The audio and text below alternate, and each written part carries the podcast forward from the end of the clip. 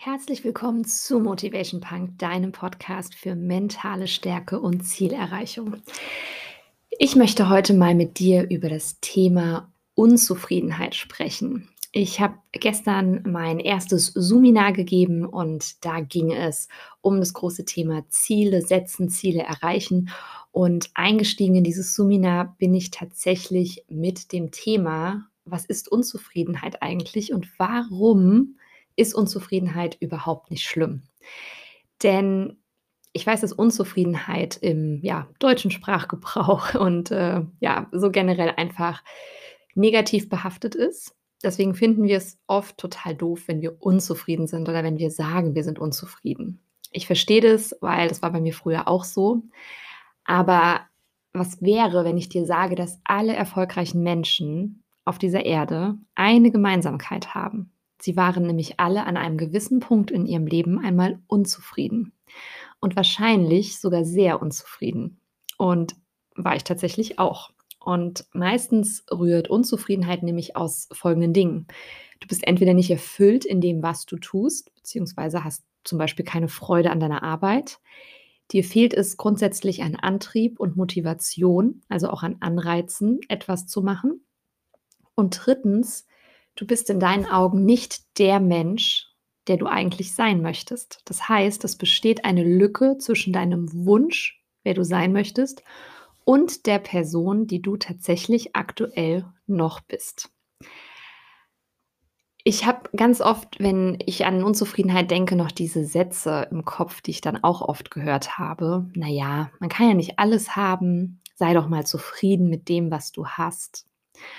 Und ich habe tatsächlich erst jetzt als ja, erwachsene Person gemerkt, dass diese Sätze so unglaublich blockierend sind. Sie haben nämlich bei mir dazu geführt, in meinem früheren Leben, also schon in meinem aktuellen, aber als ich jünger war, dass ich einfach nicht mehr geträumt habe, dass ich keinen Anspruch mehr an das Leben und an mich selbst hatte und dass ich eher zum Faulenzer und zum Gammler geworden bin als zur Macherin.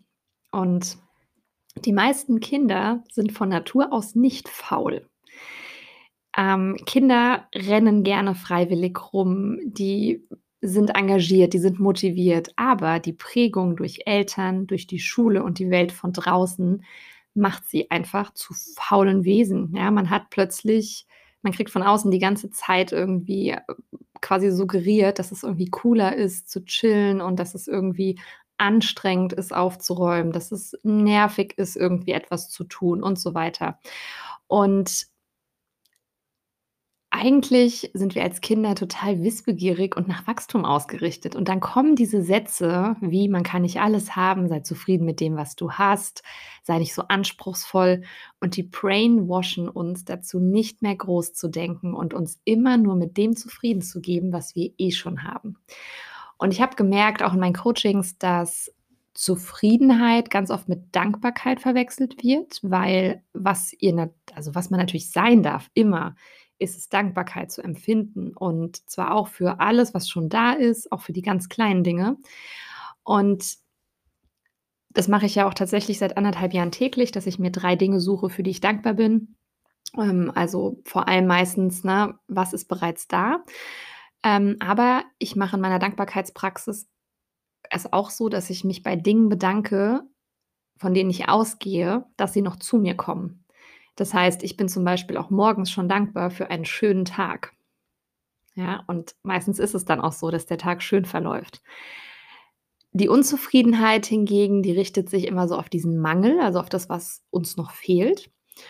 Und was ganz spannend ist, ähm, bei der Dankbarkeitspraxis ist tatsächlich, dass wenn du dich dankbar fühlst, dass du parallel keine Angst empfinden kannst. Und das heißt, jedes Mal, wenn du quasi Dankbarkeit praktizierst, dann hebst du deine Energie und kommst aus diesem Angstmodus raus.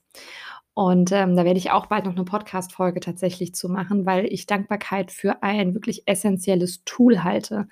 Ähm, es wurde mal Oprah Winfrey tatsächlich gefragt, was einer der Haupt- Empfehlungen ist, die sie geben würde auf dem Weg zum Erfolg. Und sie hat die Dankbarkeit, die sie auch jeden Tag tatsächlich praktiziert, ähm, als eines der wichtigsten Sachen wirklich betitelt.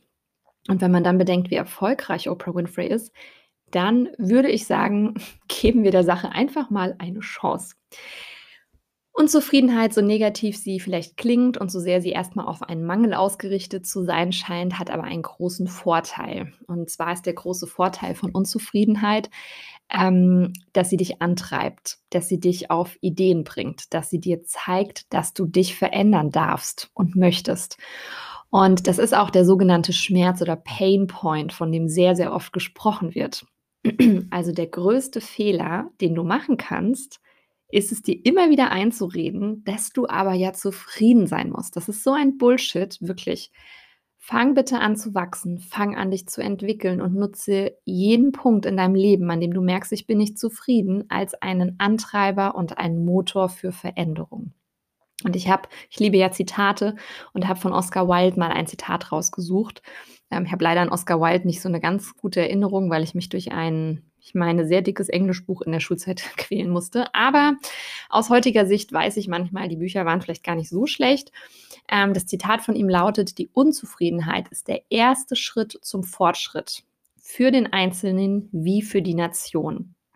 Und ich finde es spannend, weil bei diesem Zitat ähm, zeigt sich sogar, dass es nicht nur der einzelne Mensch, also du tatsächlich ist, der Unzufriedenheit nutzen kann, sondern dass es ganze Nationen bzw. die ganze Welt betrifft. Denn wann immer sich etwas in der Welt verändert hat, wann immer es mal eine bahnbrechende Entwicklung gab, unter anderem auch politisch, war der Grund die Unzufriedenheit der Menschen. Und ich, ich selbst sehe mich und mein Leben auch immer so als kleiner Staat. Und wenn ich in meiner Gesamtheit eine Unzufriedenheit aufbaue, dann gibt es halt wie so eine kleine Revolution. Und die findet dann quasi statt in Form von neuen Zielen, die ich mir setze ne, und für die ich dann auch kämpfe, auch wenn es eben mal Widerstände gibt. Das ist dann so.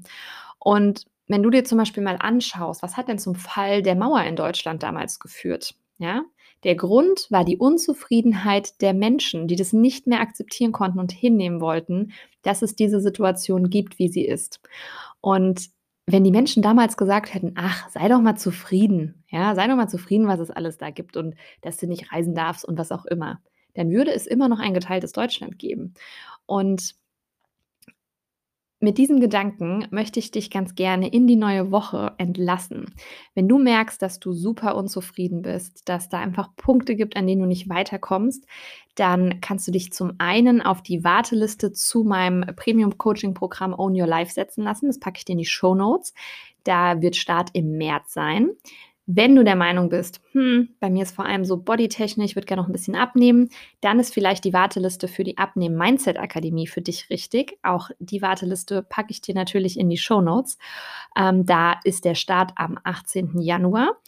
Und wenn du generell Lust hast, mit mir ganz intensiv im 1 zu 1 zusammenarbeiten, kannst du mich auch jederzeit per E-Mail oder bei Instagram anschreiben für Einzelcoachings. Da kommen immer mal wieder sporadisch freie Plätze rein. Und ähm, genau, dann machen wir einfach ein gratis Erstgespräch und sprechen mal miteinander, ob ich dir vielleicht bei deinen Themen helfen kann.